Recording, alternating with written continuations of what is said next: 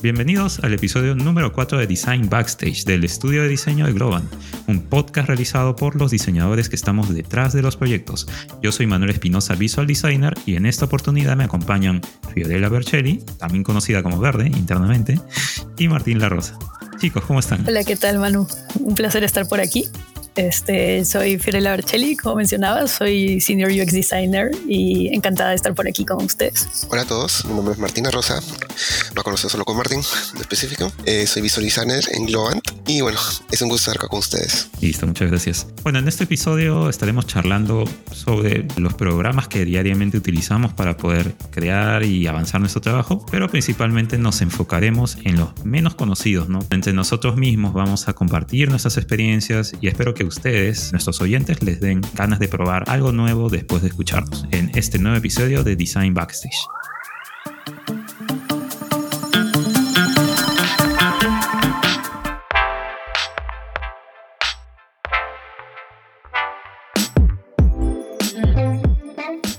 Comencemos a hablar sobre el tema de hoy, que son los software y herramientas que usamos día a día. Mm, no siento que sea muy productivo eh, como que hacer que este programa hable de los más populares, ya que estaríamos redundando información, porque al final de cuentas muchos conocen Sketch o Figma o Photoshop. Entonces no va a ser un, un episodio que ponga en versus estos programas. Creo que la opinión mía o la de Fiorella o la de Martín son igualmente aceptables en sus favoritismos en lo que es software. Por eso no, no queremos entrar tanto a esa discusión. Así que este episodio va a ser más para conversar que utilizamos cada uno por el lado de, de, nosotros, ¿no? entre Visual o UX Designer. Y qué más hemos descubierto ¿no? para poder presentárselo a nuestros oyentes y que les parezca de todas maneras interesante, que tal vez les den ganas de probarlo al final del episodio. ¿no? Hablemos primero de lo más popular para quitárnoslos de encima. ¿Qué les parece? Sí, buenísimo. Primero podríamos hablar de Sketch, ¿no? Un software que yo lo descubrí así súper eh, de casualidad en el App Store de la Mac, allá en el año 2014 por ahí. Lo empecé a usar y dije, uy, ¿qué cosa es esto? ¿no? Porque como que tenía las herramientas exclusivas para construir interfaces, ¿no? No era como que tenías que utilizar un Photoshop, porque antes era de esa manera, ¿no? Cuando tú diseñabas web. ¿Ustedes cómo, cómo conocieron Sketch, por ejemplo? ¿O, cómo, cuál fue su primer software eh, que, pudo abrirles la, la visión al futuro de construcciones de interfaces o de testeo de usuarios? De Sketch, uh, bueno, yo recuerdo fue hace un tiempo. Eh, en ese momento apenas llegué, yo no conocía absolutamente nada de lo que era diseño interfaces, pero eh, tenía mi editor de arte, Ale Chumbes. Eh, bueno, espero que estés bien ahí donde estés.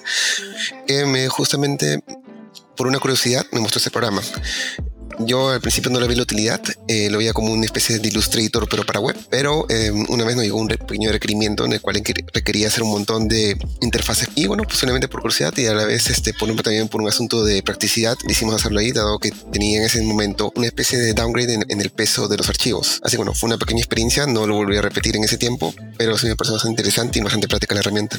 Sí, definitivamente como mencionaba Martín, ¿no? El tema de, del peso de los documentos, porque realmente antes vivíamos pues utilizando Photoshop y luego traer y exportar algo de Illustrator o traerlo de cualquier otra herramienta, era una locura, ¿no? Y luego llega Sketch, me acuerdo que estábamos trabajando en Multiplica y, y mi líder dijo, oigan, este, empecé a utilizar Sketch, hay que entrar a ver qué, qué tal va, ¿no? Y creo que eso es lo interesante de estas herramientas, que al final dentro de nuestro rubro no es, oye, yo sé usar tal herramienta, sino sale algo nuevo, que es justo lo que Manu menciona, ¿no? No quedarnos necesariamente en una herramienta, sino esta, esta nueva, todo el mundo la está utilizando, vamos a ver qué tal nos va. Y, y, realmente trajo pues todo un universo nuevo, que es lo mismo que vemos ahora con, con, algunas otras herramientas, ¿no? que es que ya está como pasando un poco, por así decirlo, pero fue de las primeras que nos creó este momento de esto está cambiando mi vida, porque ya no tengo archivos de megas, de megas, de megas. Claro, y no son mapas de bits. Uy, no. De sí, no, una locura. Sino vectores. Sí, sí, sí. Sí, bueno, ahí como para tener un poco de contexto, Sketch se creó en el año 2010. Bueno, yo lo conocí cuatro años después. Ah, interesante. Y bueno, de hecho tiene sus cosas positivas y negativas. La parte negativa podría ser su ecosistema cerrado, ya que solo está disponible para Mac. Por ahí es donde entra Figma, ¿no? Figma, este otro software que se puede decir que le tendió un buen golpe a Sketch en, en el momento cuando salió, porque bueno, Figma salió en el 2016, ¿no? seis años después. Yo creo que se posicionó como el software principal tal vez para crear interfaces, porque su aplicación estaba basada en web. Entonces tuvo mayor presencia, ya que solo necesitabas un navegador para correrlo, haciendo que funcione pues, en diferentes sistemas operativos. Y definitivamente su elemento estrella, ¿no? que es el diseño cooperativo, basada en la nube, hizo que se convierta en uno de los softwares más usados para construcciones de interfaces. ¿Ustedes cómo hicieron una transición de Sketch a Figma o siguieron con Sketch? ¿Cómo conocieron Figma? En mi caso no fue una transición de Sketch a Figma, fue una de Adobe XD a Figma. Pero el Figma sí fue justamente por una necesidad. En ese momento yo no tenía una Macintosh, tenía mi, mi laptop Toshiba, y decidí aprender Figma. Y justo me cayó un pequeño proyecto. Y como tenían esa herramienta, me la mostraron y dije, ah, mira, puedes este, comentar los archivos, se puede usar entre todos, y avanzo hasta ciertas horas, mi compañero puede avanzar a otra, a caja del oficio. En mi caso, para, para, lo que fue empezar a utilizar Figma, me acuerdo que en ese momento este, estábamos en un proyecto donde por un lado estaba asignada en dos proyectos, por un lado usamos UXPin, porque sí, aún utilizábamos UXPin, y por otro lado estamos usando pues el Sketch. Y en ese momento yo incluso ni tenía una laptop personal que, pudiera ¿no? Eh, correr el Sketch por el tema del sistema operativo. Y uno de nuestros compañeros llegó y dijo, ha salido Figma y podemos trabajar al mismo tiempo. Y eso fue algo como que en ese momento nos rompió el cerebro porque no podíamos creerlo. O sea, Sketch ya había tratado de hacerlo, ¿no? en el mismo año que salió, creo que fue. ¿Qué año era? 2016, 17, 16 o 17 fue. Y, este, y me acuerdo que estábamos todos en la oficina y, en ese momento Sketch lo que ella hacía era, lo subíamos todos al Drive, luego decíamos, yo lo voy a abrir y lo abrías, ¿no? En, desde el Drive, editabas lo que tenías que editar para tener el mismo archivo, porque uno igual como, como usuario termina, termina creando la funcionalidad que no existe, ¿no? Parchando. Y de repente pues Figma llega y y en eso podías ver qué estaba haciendo tu compañero inclusive, que nosotros incluso veíamos ese lado, oye, qué bueno, pero a la vez esto puede volverse un problema si es que el cliente siempre va a estar mirando la pantalla todo el tiempo, ¿no? Porque podría pasar. sí, sí, ¿no? O sea, se puede volver un micromanagement. Y lo, peor es que ves su, su iconito, su cara cuando se mete, ¿no? y lo puedes seguir. ¿Qué cosa es? Sí, ¿Qué cosa porque está, aquí, porque me está siguiendo. Sí, y bueno, el tema del internet a mí sí me, o sea, me parece muy bueno, pero sí creo que aún tiene algunos temas a trabajar. Eh, por ejemplo, yo justo entré a un proyecto en 2020 que todo se volvió virtual y yo tuve una mudanza por el tema de la pandemia, aún no me podían poner internet y trabajar con Figma para mí se volvió un infierno por unos meses. Por eso yo tengo una relación amor-odio con Figma, porque era muy difícil el poder trabajar cuando tenía que depender tanto del internet. ¿no? Ese, ese sí, es cierto. Es, un, es una aplicación que requiere pues, constante conectividad. Se puede decir que es su fortaleza y su debilidad a la vez, ¿no? Pero bueno, estamos en tiempos modernos en que realmente tienes que estar conectado sí o sí, hasta para tontear, ¿no? Si quieres trabajar o no, siempre estás conectado. Así que... Mm, sí, no, es, es buenísimo. O sea, a mí sí me parece que tiene mucho, mucho potencial. Vamos a ver qué va, qué va pasando ahora, ¿no? Ahora que ha tenido la adquisición de Adobe. Exactamente. ¿A dónde, ¿A dónde irá? Exactamente. Eso es lo que un poquito vamos a hablar cuando hablemos de Adobe XD en unos minutos. Para continuar, pues yo quiero hablar sobre un software. Creo que comenzó como una plataforma web, pero también tiene una aplicación que no lo usan mucho, pero también se puede usar en la aplicación, que eh, sirve para hacer un vínculo entre el desarrollador front-end y el diseñador. Este software se llama Zeppelin, que es básicamente un software que te va a ayudar a crear todos estos specs del documento para que el desarrollador tenga, bueno, toda la información, toda la data de básicamente del CSS si es que utilizan web o cualquier otra plataforma, te da toda la información de los tamaños de texto, los colores que utiliza, ¿no? el hexadecimal, todos los códigos, etcétera, etcétera. ¿no? Entonces ayuda muchísimo a resumir toda esa parte de la documentación que antes sí se tenía que hacer, que era súper manual y que sí te consumía bastante tiempo. Algunos lo siguen haciendo, otros eh, ya un poco se apoyan en este tipo de software. ¿Alguno de ustedes utiliza este tipo de software para hacer este vínculo o utiliza otro? Efectivamente, utilizo Zeppelin, que yo no conocía absolutamente nada de este plugin y sí fue una, una verdadera ayuda. Antes era recortar con Photoshop este, pieza por pieza, botones, inputs, imágenes, y esto te lo resumía bastante. Justamente fue cuando utilicé el Sketch y la verdad que sí nos solucionó la vida en bastantes formas, porque además, como era justamente nos agarró el lockdown, no había forma de contactar los equipos de front, pero ya este plugin nos ayudaba ya a tener todo, empaquetarlo, etiquetarlo y ya, este, ya no volvían a molestar. Sí, lo bueno que bueno tiene soporte para muchos tipos de software. Si trabajas con Sketch o Figma, no tienes ningún problema, igual se pueden interactúan entre ambos, pues, ¿no?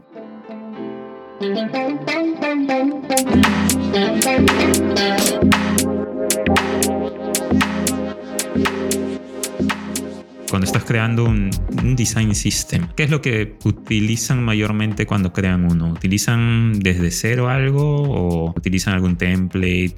La verdad es que no. Eh, templates en sí no, no he utilizado sí he utilizado algunas cuantas herramientas con respecto al, colors, en el caso para, no sé, uniformizar los colores. Y ahora que están justamente ahí una especie de tendencia a utilizar un color primario y varios gradientes en los colores, yéndose al lo más claros y el más oscuros. Pero en sí eh, no utilizo ningún este plugin, de forma profesional para hacer directamente un design system. Tenía la tendencia anterior a no utilizar los auto layouts, pero fue una época bien temprana de plugins, así que bueno, se ha dejado utilizar un poco. Claro, yo, yo cada vez, bueno, estaba menos en ese mundo, especialmente ya con el paso de los años, ¿no? Mi rol de UX y UI cada vez ha sido enfocarme más en el lado UX, pero sí recuerdo muy claro el uso pues de Zeppelin, pero también de InVision, porque si recuerdan InVision también trató de hacer este, este adentramiento, como se pueda decir, a, oye, nosotros también podemos hacer lo que está haciendo Zeppelin, ¿no? Y trataron de, de crear su sistema para que puedas ir agregando todo el sistema de diseño, valga la redundancia. Y sí recuerdo que sí llegamos a utilizarlo algunos proyectos aquí, este, pero pero no, no logró pues llegar a, a, lo que era Zeppelin y obviamente ya cuando aparece Figma simplemente esta idea de generar un InVision que pueda hacer todo lo que hacía Sketch en ese momento quedó un poco más, más a la deriva. ¿no? Mm. Sí, yo creo que InVision servía muchísimo cuando los software no eran, no estaban tan avanzados como ahora. Claro. Que antes InVision no solamente te inspeccionaba y ayuda eso al desarrollador, sino que también tenía esta habilidad de armar flujos, pues no interactivos, cosa que eh, digamos Sketch no hacía y tenías que bajar pues a un plugin o alguna extensión aparte para poder ejecutar un flujo interactivo adentro del software. Y no hay que olvidar también que InVision también sacó un software tipo Figma, tipo Sketch que se llamó InVision Studio. Tuvo su tiempo de beta, pero al final de dos años lo, simplemente lo cancelaron porque vieron que no llegaron a la cuota de mercado que necesitaba ¿no? para poder seguir invirtiendo dinero y seguir adelante con ese proyecto. Justo haciendo el research de este episodio, había leído de que este año, al comienzos de año, o sea, hace un par de meses seguramente, lo cancelaron completamente. Justo iba a preguntar qué habrá sido de InVision y ahí está la respuesta.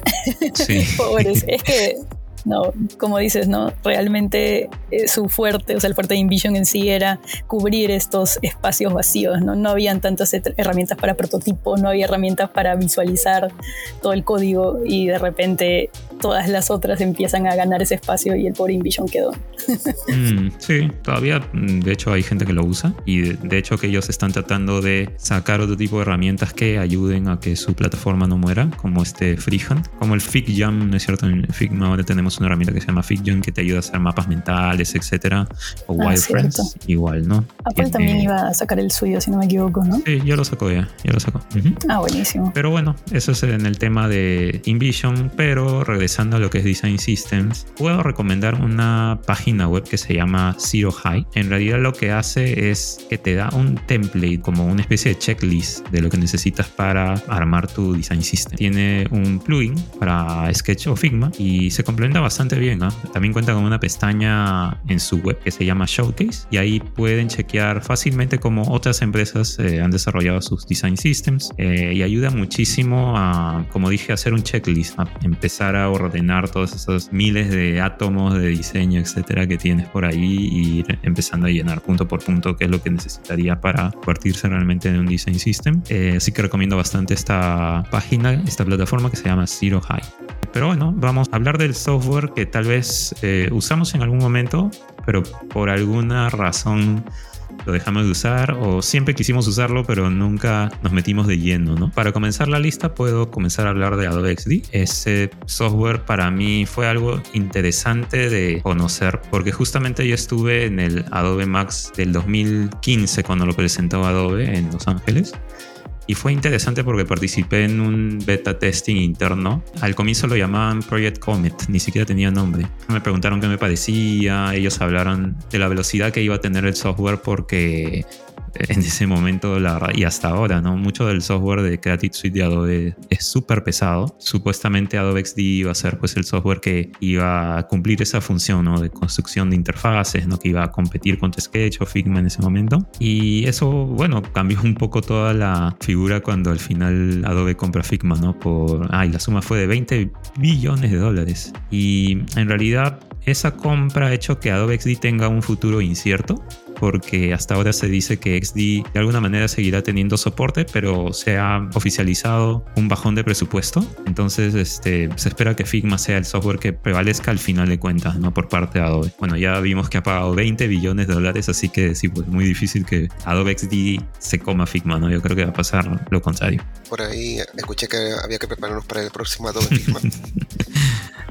Hablando de Adobe XD, Iba a decir eh, como Macromedia Flash y se convirtió en Adobe Flash. Ah, cierto, el Action Script.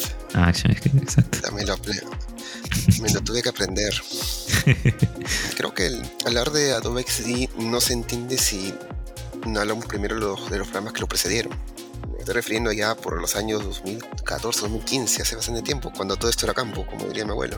Lo que yo recuerdo que desde que empecé a estudiar se hacían wireframes y los wireframes se hacían en Illustrator y lo pasamos las pantallas a Photoshop.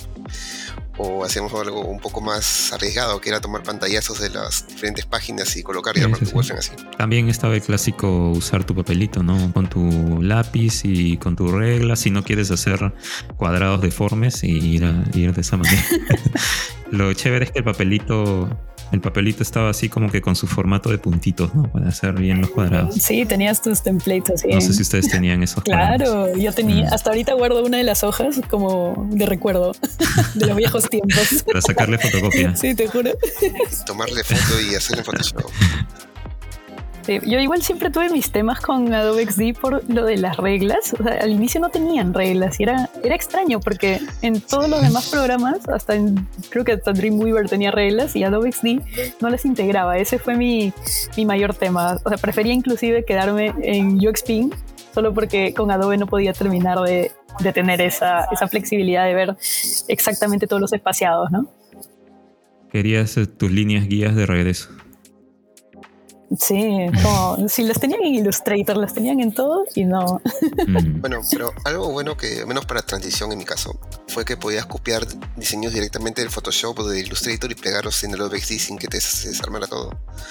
Me acuerdo que habían flujos enteros o ah, ilustraciones que requerías que estuvieran en tu flujo que, bueno, que en caso de Figma o de, o de Sketch había que hacer su paso por Photoshop o aligerarlas de alguna forma para poder utilizarlas. En cambio en XD era, directo. Claro, esa es la fortaleza de que era de Adobe. Sí, eso es verdad. Sí, incluso si ya tenías el, el, plan en sí, todo el Creative Cloud era mucho más simple, porque ya estabas dentro de lo mismo. Sí, eso sí, sí tenía, sí tenía puntos muy buenos, ¿no? Tiene, tiene, todavía no ha muerto, por si acaso. Aún no Aún. Aún. Cuando estás aprendiendo. Si estás en transición, sí. No hace poco un proyecto utilizamos el Adobe XD justamente, porque estaba esta incertidumbre que de repente eh, no sabíamos qué se iba a comer qué, si iban a hacer con Figma o si de repente iban a haber una combinación, así que aún hay empresas que no hacen la transición. Claro, sí, es que fue todo un momento, o sea, fue un momento importantísimo, Lo, suena gracioso, pero habían tantos memes, porque realmente la gente estaba como, ¿y ahora qué va a pasar, no? El favorito de todos ha sido comprado por Adobe. ¿Será para bien? ¿Será para mal? Nadie sabía realmente hacia qué lugar ir. Yo recuerdo que también mi proyecto, las reuniones del sistema de diseño eran, ¿y ahora qué hacemos? Sí, pues. Bueno, los más conspiranoicos, no estoy ahí por si acaso, era que están tomando un poco de información, no solo información, todo por medio de Machine Learning, están utilizando todo lo que es, digamos, nuestros estudios de los flujos, nuestra documentación, nuestras costumbres al diseñar, para hacer software que diseñen solos, literalmente. Esto fue antes de las inteligencias artificiales, así que no tendría mucho sentido ahorita. Sí, probablemente la, teoría se rompió en el camino. Ah.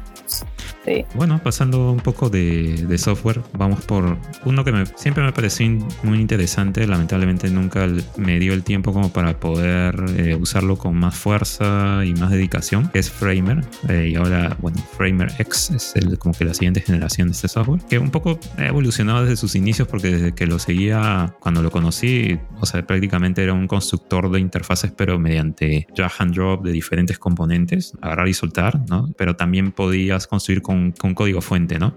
Entonces eso le añadía poder a lo que podías hacer, pero también un poco de dificultad, ¿no? Es interesante poder chequear qué es lo que puedes hacer con este software, así que te animamos a que lo puedas investigar. Si es que no lo conoces, se llama FramerX, se tiene compatibilidad con React, con esta tecnología, así que su uso puede tornarse más interesante que usar un constructor de interfaces común y corriente. Otro software... Sí, yo recuerdo que hice eso, uy, perdón, solo que yo recuerdo que yo también llevé el, la versión gratuita de Framer en el momento en que apareció. A mí lo que me encanta ahora es que cada que aparece uno nuevo, tienes esa posibilidad de poder tener no sé, o sea, una versión gratuita de una cantidad de tiempo o con un proyecto y, y nada, ir jugando, ver qué, qué nuevas posibilidades puede abrir cada uno de estos nuevos softwares. Sí, es cierto, eso de ir jugando se aproxima mucho a la realidad de, de tratar de, de, entender softwares que no necesariamente los utilizas todos los días, pero con ese ir jugando vas aprendiendo de a poco, ¿no?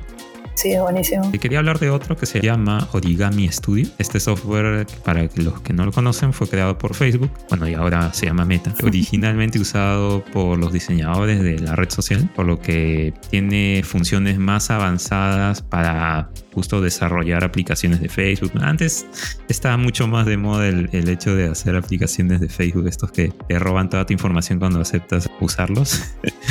la clásica. Con esta aplicación, bueno, puedes construir prototipos. Lo bueno es que tienen, como dije, esta compatibilidad con productos de Meta y, por ejemplo, entonces un prototipo de algo que tenga que ver con Instagram o con Facebook, etcétera, y puedes meterle muchísimas cosas bastante potentes como videos. O sea, puedes hacer un prototipo que parece muy pegado a la realidad, ¿no? Así que eso es Origami Studio. Si quieren hacer algo que esté muy ligado a Facebook y Meta, y lo pueden chequear.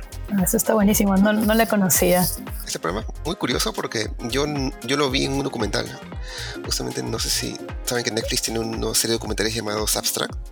Hay uno justamente para diseño de productos digitales y ahí el director, que justamente trabaja en Instagram, aparece como que guiando esta escena y yo me digo, ¿qué programa es ese? Parece programación todo y me puse a investigar y navegué un poco en la parte de los foros y ahí justamente sale el nombre de Origami Studios me pareció súper completo, eh, menos por lo que es prototipado, está bien chévere. Y bueno, salió lo de Meta y ahorita parece que ya tiene un bajón importante porque ya no es tan utilizado. Sí, sí, sí. Pero igual, bueno, está, está libre para usar, es gratuito, así que cualquiera lo puede probar. El siguiente... Está buenísimo, estaba justo chequeándolo y, y, está muy, muy bueno. porque, por ejemplo, Sí, obvio. es que así somos aquí. Es más, espero que mientras nos escuchan la gente también está ahí, poniendo, sus distintos tabs con cada uno. Bien, así tiene que ser. Obvio. está buenísimo, ¿verdad? Sí. Ahí es. Lo puedes este instalar en tu celu, en cualquiera. Te, aguanta cualquier desde el S para arriba. Ahí avanzando un poco con el, el programa este, quería hablar de Webflow. Es una se puede decir que es un constructor de páginas web, un poco sin saber HTML o CSS. Hay varios software que hacen esto mismo, pero bueno, si por ahí eres una persona que no quiere lidiar tanto con programadores y quiere hacer pues su página web, puedes usar Webflow, que está en la Mac. No estoy muy seguro si está en PC, pero también todo su sistema de construcción es drag and drop, usar y soltar. También te da la opción de generar código cuando hayas terminado el diseño, así que también se lo puedes pasar a un desarrollador y él te puede decir, mira, todo lo que ha desarrollado esta software es terrible, así que tengo que hacerlo nuevo. No mentira. Esa es la clásica. sí, ¿De qué plantilla has sacado esto? Sí, exacto. Ah, yo, yo lo utilizo hace un tiempo es bastante chévere. Por ejemplo, en mi portafolio lo tengo justo en ese, software. Más que software, ah, al Figma se utiliza eh, dentro de un navegador. Y es bastante chévere. Algunos simplemente diseñan a partir de Webflow, ya no ni siquiera lo pasan ni por Figma ni por Sketch. Sí, sí, sí, sí. En ese tipo de, de cosas ayuda bastante.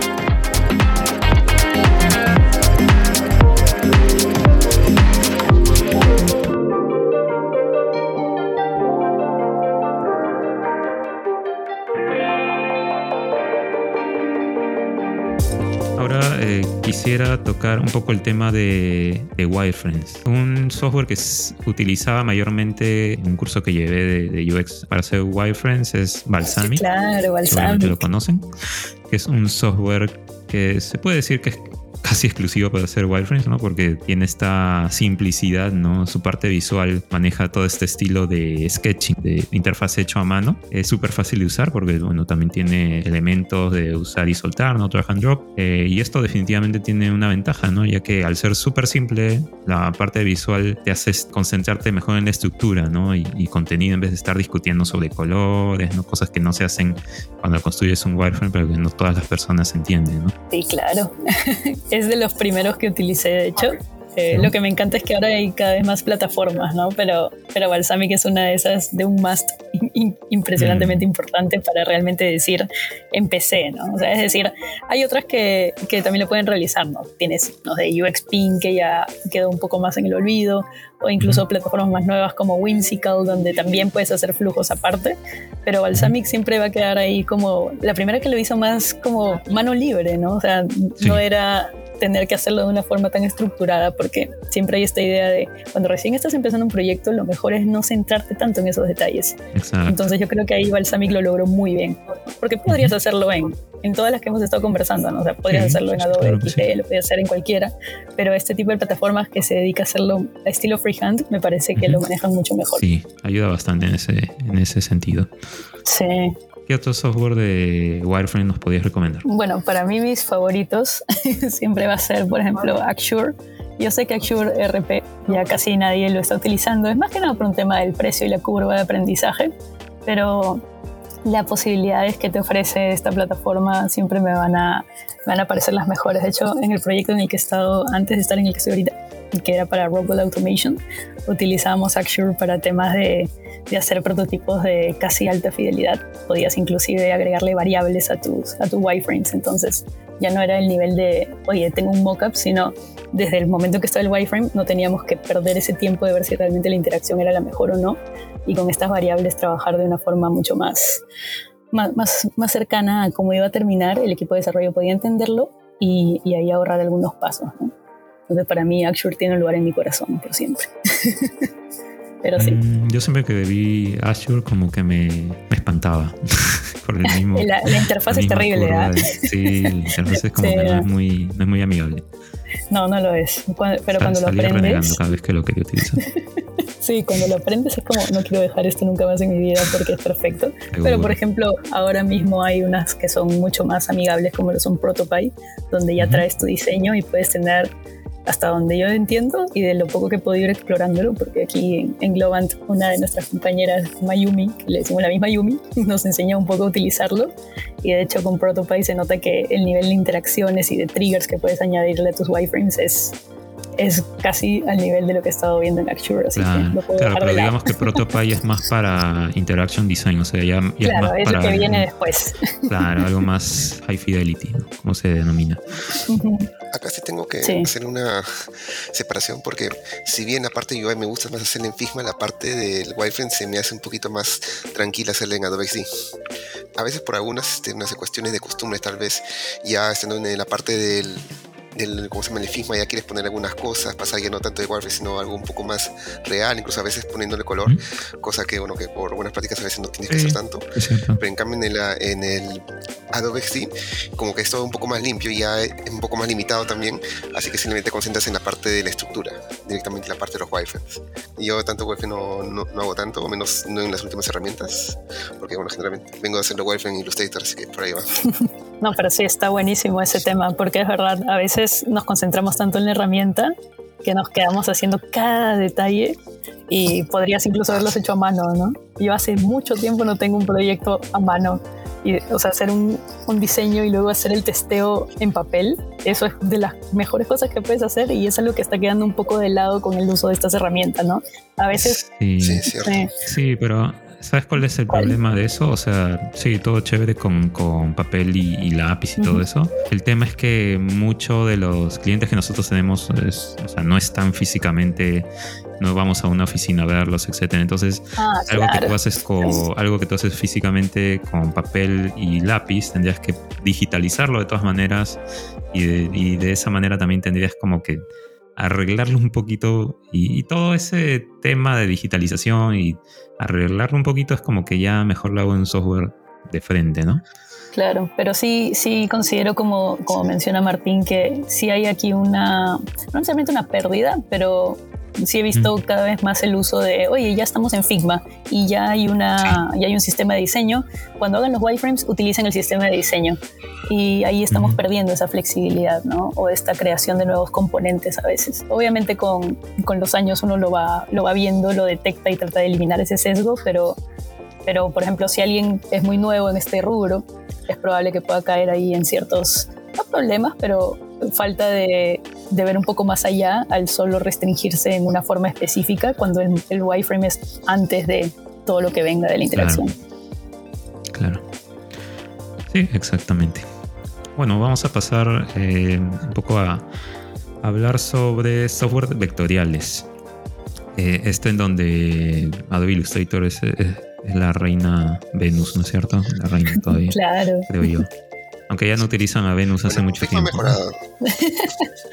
ha mejorado Figma con el manejo de los vectores y los corners. Sí, sí, sí, pero digamos que un poco la, fuerza de, software vectorial todavía lo tiene Illustrator porque no solamente, digamos que Figma es un poquito más destinado a web y, eso, y Illustrator es como que más abierto, ¿no? A cualquier producto que quieras que tenga vectores. Sí, sí, la verdad es que sí.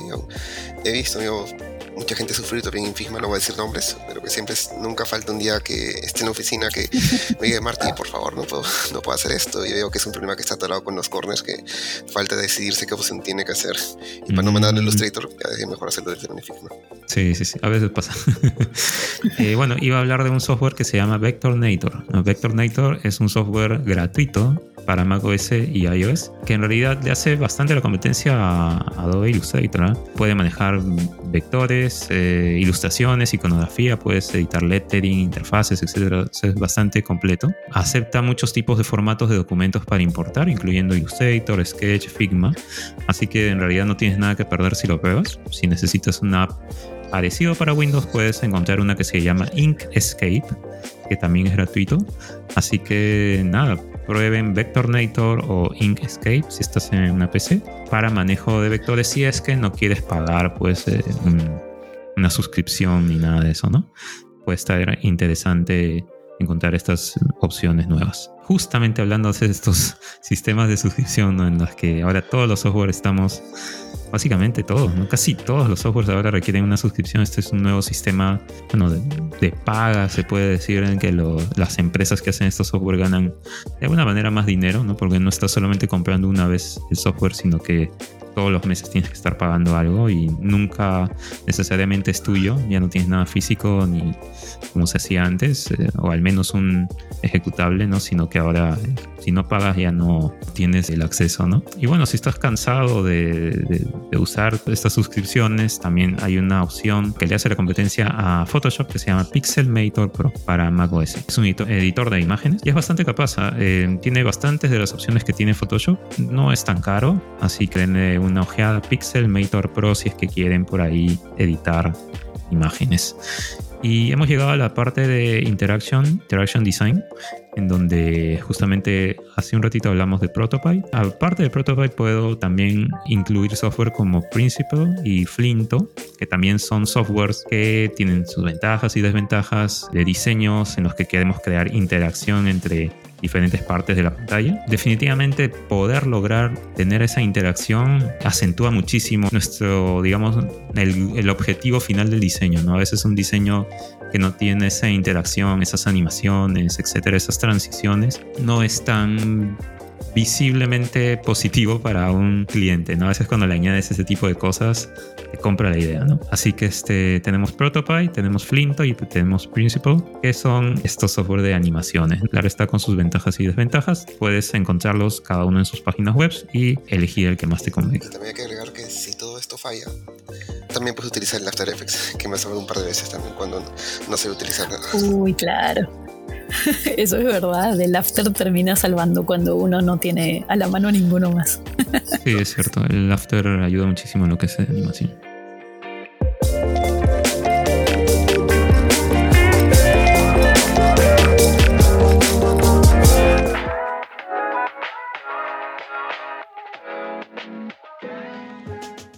Vamos a la parte de la web. Hay algunas herramientas que no tienes que instalar nada, ¿no? que son aplicaciones web. Tenemos una que es para construir sitemaps y te recomendamos la plataforma Visual Sitemaps. Esta herramienta te ayudará a entrar desde una dirección URL, o sea, tú pones la dirección en una casilla en esta página web y te hace toda la unificación organizada de, inicio a fin de cómo están todas las páginas con hipervínculos, etc. Entonces, bastante interesante poder tener el poder de una herramienta así.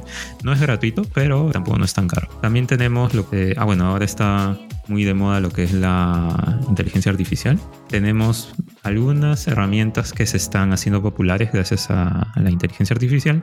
Una de ellas es Galileo AI, que es una página que te ayudará a crear interfaces solo insertando un texto descriptivo y de lo que quieres crear, ¿no? Por ejemplo, no sé, pues pones perro y veterinaria, ¿no? Y según la plataforma debería juntarte elementos que construyan una primera versión de la interfase para tu negocio, ¿no? No necesariamente te va a salvar el día y hacer todo un proyecto en un día ni nada. Te puede ayudar, te puede ayudar. Ahorita está como que en beta o en early access. Tienes que pedir un permiso para que puedas probarlo. También tenemos otra plataforma que se llama Durable. Es una plataforma que, otra vez, gracias a la inteligencia artificial, construye páginas web. Se demora básicamente segundos en hacerte una web. Las webs que salen de ahí son bastante básicas, pero bueno, hay algunos, algunas veces que no necesitas algo tan definido, ¿no? Además de las herramientas que mencionaste, tengo que agregarle a una que se llama Lexica. Lexica no te hace interfaces como tal, es más parecida al DALI, pero si tú colocas, digamos, algún ejemplo, alguna referencia, por ejemplo, que quieres un landing para un solo producto, te puedes sacar algunas cuantas referencias creadas por la misma inteligencia artificial. No te ayuda mucho en lo que es este, la realización del diseño en sí, pero sí te ayuda para tener referencias. Incluso puedes dar, incluso que te mande ejemplos de design system, algunos colores, un color en específico y también te los da. A menos para ahorrar un poco de tiempo en la, documentación o buscar las referencias, eh, considero que es una ayuda bastante interesante. Conozco un poco el Galileo.ai, pero de ahí, bueno, como todos, simplemente estamos esperando el early access porque hasta ahorita no sabemos nada. Sí, eso es verdad.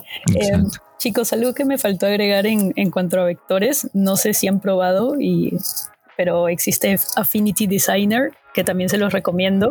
Lo pagas una sola vez y, y funciona muy bien como una buena, para no tener que pagar ¿no? una suscripción de, de, Creative Cloud. Así que eso quería también decir. Pero bueno, ahora que estábamos... justo lo tengo en el iPad. Sí, ah, buenísimo. Ahora que estábamos en el tema de, de lo que es la inteligencia artificial, eh, me gustó mucho lo que mencionaba Martín, porque, por ejemplo, yo estuve probando con Mid Journey y la verdad es que las imágenes justo antes de, de juntarnos estábamos conversando los dos y no estaban tan chéveres, ¿no? Como que no, no te daba imágenes que realmente sean lo que uno estaba buscando. Así que buenísimo el dato de Martín. Y también añadiría que, por ejemplo, ya que yo vengo más de UX para lo que son los textos, ¿no? El lado de UX Writing, eh, ChatGPT te puede ayudar un montón, ¿no? Entonces puedes crear tus imágenes por un lado o tener estos referentes dependiendo del nivel que la persona tenga ¿no? dentro del campo visual y luego poder, poder consultar con ChatGPT las mejores opciones para cuál va a ser mi header, qué va a decir la frase que va a vender, ¿no? si fuera por ejemplo mi e-commerce, cuál va a ser esa frase que voy a poner en la pantalla principal, cómo voy a poner mis descripciones. Entonces realmente la inteligencia artificial viene a, a poder ayudarnos un montón. ¿no? A, mí, me parece bastante interesante cómo se abre todo este campo con, con estas nuevas herramientas. ¿no? no creo que vienen a reemplazarnos. Dicen, sí, sí, exactamente eso que iba a decir. Algunos dicen que, que, vienen a quitarnos el trabajo. sí, eso cuenta la leyenda. Todavía no, Yo todavía no. ahorita nos reímos, pero en unos años alguien pondrá este podcast y dirá, ellos creían que no, pero miren ahora. um, eh, es una posibilidad pero creo que más que nada son herramientas, porque de todas formas, eh, inteligencia artificial como tal no existe. Eh, lo que existe es simplemente como máquinas que atacan referencias o textos en específico que ayudan a hacer un trabajo. Y si estamos por las herramientas vectoriales, también hay, aunque suene un poco herejía, hay que mencionar el CorelDRAW también, que es una ah, herramienta de un solo pago. ¿no? no, no, solo pago. Corel, Corel ahora Hasta también gratis. cobra mensual. ¿Qué cobra Corel Draw? Sí, No, Corel no. ¿Cómo que cobra? ¿Cómo que cobra? La mentira. Ah, la ya se traición. transformó igual, La ya, ya traición, está en el dark side ya. Sí, realmente. Ya- ya no es lo mismo, hay que vivir, pues ya, ya pasó pandemia. Exacto. sí, sí, sí, ahora cobra suscripción, ya no es así nomás. Pero bueno, ¿quién, quién paga por Corel? No sé. Qué feo. No, pero es que es increíble, ¿no? Realmente todo ahora es por, por suscripción. Como prueba tal herramienta. Y si Mm. quieres ver más, pues páganos. Ah, ah.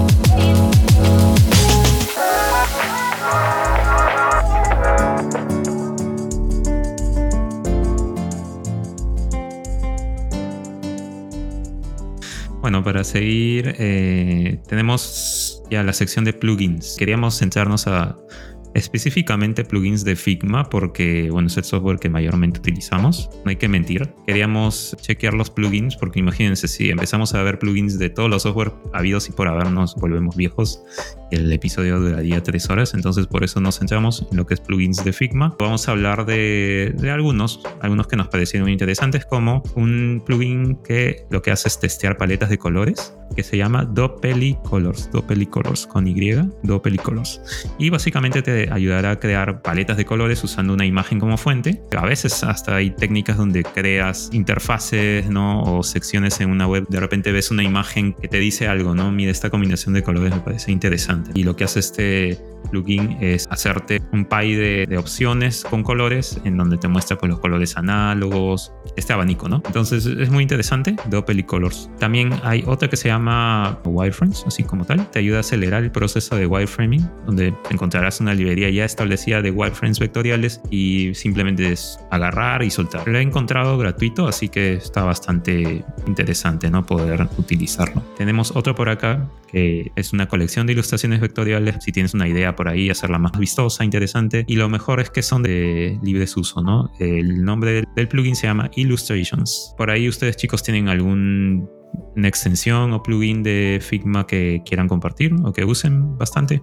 Tengo que remarcar el a Rename IT. Es muy útil esta aplicación. Te puede, es perdón, este plugin te permite renombrar de forma sencilla capas y frames a, a la vez, así sin tener problemas. Por ejemplo, tienes 100 140 frames, no pregunten qué proyecto, y tienes que renombrarlos todos. Te ayuda bastante. Por otro lado, está también el font scale. A la hora que tienes que hacer eh, definir los textos para un sistema de diseño, ya tú agarras tu fuente y te permite hacer en todos los H que Eso necesitas. suena muy práctico.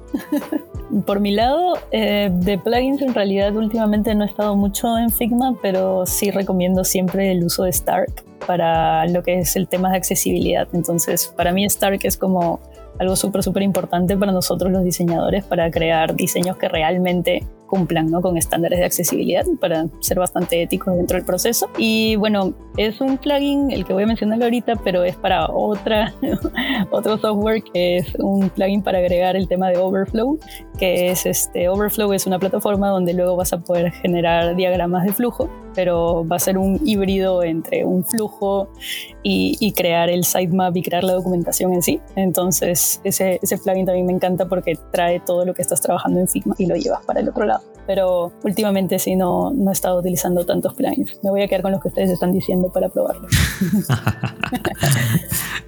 Ok, para continuar con los plugins, tenemos un poquito más de, eso, de esa información. Es, por ejemplo, ¿no? si quieres remover un fondo de imagen y no quieres perder tanto tiempo abriendo Photoshop, ¿no? a veces da flojera. Dices, hoy tengo una imagen chévere, pero tienes que remover el fondo. ¿Cómo haces? Tienes que abrir Photoshop, tienes que manipular la imagen, ¿no? Bueno, existe un plugin que se llama Remove BG, ¿no? de background, ¿no? A veces tienes muchas imágenes y por centavos de dólar te pueden ahorrar bastante tiempo, que por un clic puedes remover background. Entonces, a veces puede ser útil. También hay otro que se llama Data Visor, que, eh, por ejemplo, ¿no? si estás creando un dashboard que tiene mucha información, mucha data, esta te puede ayudar a crear pues, barras, líneas, charts, como cuando haces fórmulas en Excel o este tipo de gráficos. La data puedes traerla de un CSV o un JSON, entonces puedes llegar llegar a poner data real, ¿no? Para ese tipo de dashboards y puede ser útil también para justamente ese tipo de trabajos, ¿no? Y por último, una que no quería dejar de nombrar que se llama Design System Organizer, que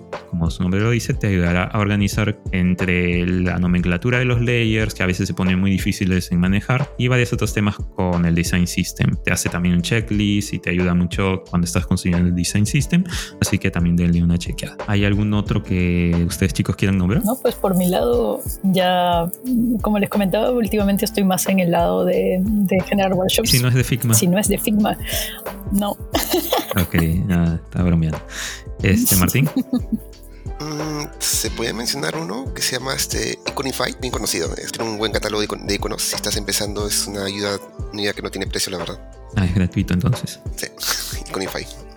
Para terminar, Fiorella, danos un poquito tu background de cómo, por la parte de UX, cómo haces tu trabajo, qué software utilizas por parte de, tu día a día. Cuéntanos un poquito. Bueno, eh, por mi parte, últimamente, como les comentaba, estoy realizando más trabajos que están del lado del user research, que es la primera parte ¿no? de, de todos los proyectos, eh, y también testeos de usabilidad.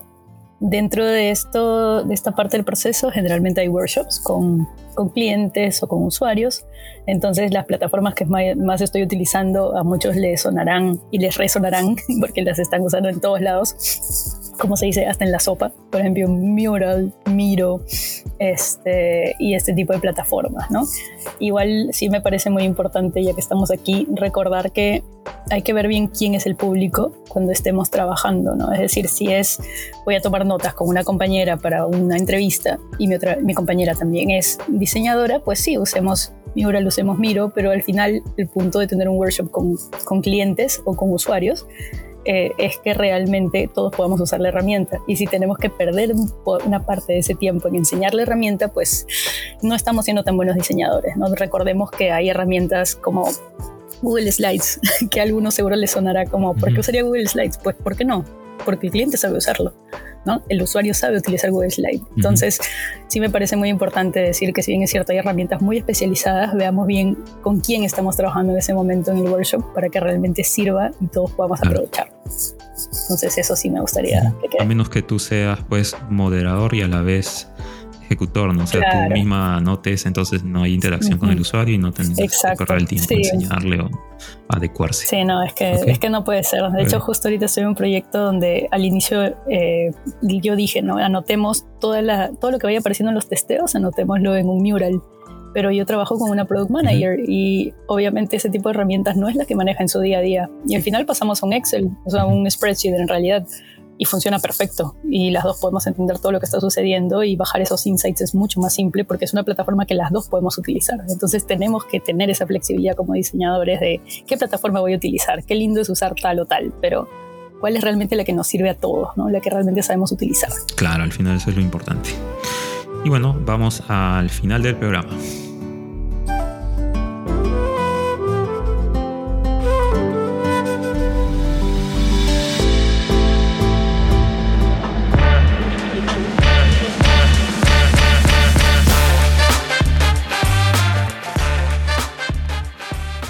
Wow, al final el programa estuvo cargado de varios softwares y plataformas que no necesariamente siempre están en ese radar, ¿no? Pero al descubrirlos tal vez hace más sentido usarlos. Eh, no sé qué les pareció más interesante hoy. Por mi lado, sin duda, todo lo que tiene que ver con Frame y con Protopy además de las herramientas de inteligencia artificial, creo que son muy interesantes de testear. Y bueno, solamente hay que buscar un maestro o un eh, tutorial específico en, YouTube para poder aprenderlas.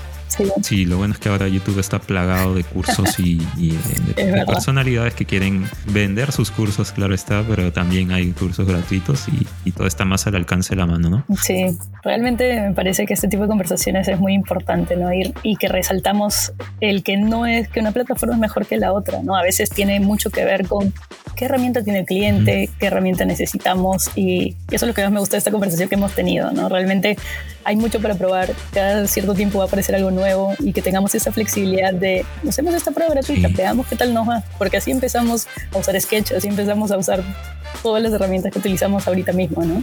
¿Y qué tal será? así que eso. Exactamente. Exacto, hay que probar y uno puede decir, oye, no, no funcionó. Sí, al menos por mi lado, creo que le voy a dar otra chance a Azure. Este, siempre he querido tener un poco más de amor. Voy a probarlo de nuevo. Bueno, a los oyentes, Esperamos que les haya ayudado en su trabajo día a día, entender la funcionalidad y la existencia de todas estas herramientas, todos los software que hemos hablado y, herramientas web, etcétera. Vamos a tratar de que los links estén posicionados en la descripción del episodio para que lo puedan encontrar fácilmente. Así que, este, Fedela, Martín, por favor, ahí de ahí me pasan los links, no sean muy locos. No se olviden, por favor, que un día después. Los tendrás que buscar. ¿Perdón, La documentación. Anótenlo, anótenlo. Anótenlo, por Obvio, la documentación. Ya, gracias.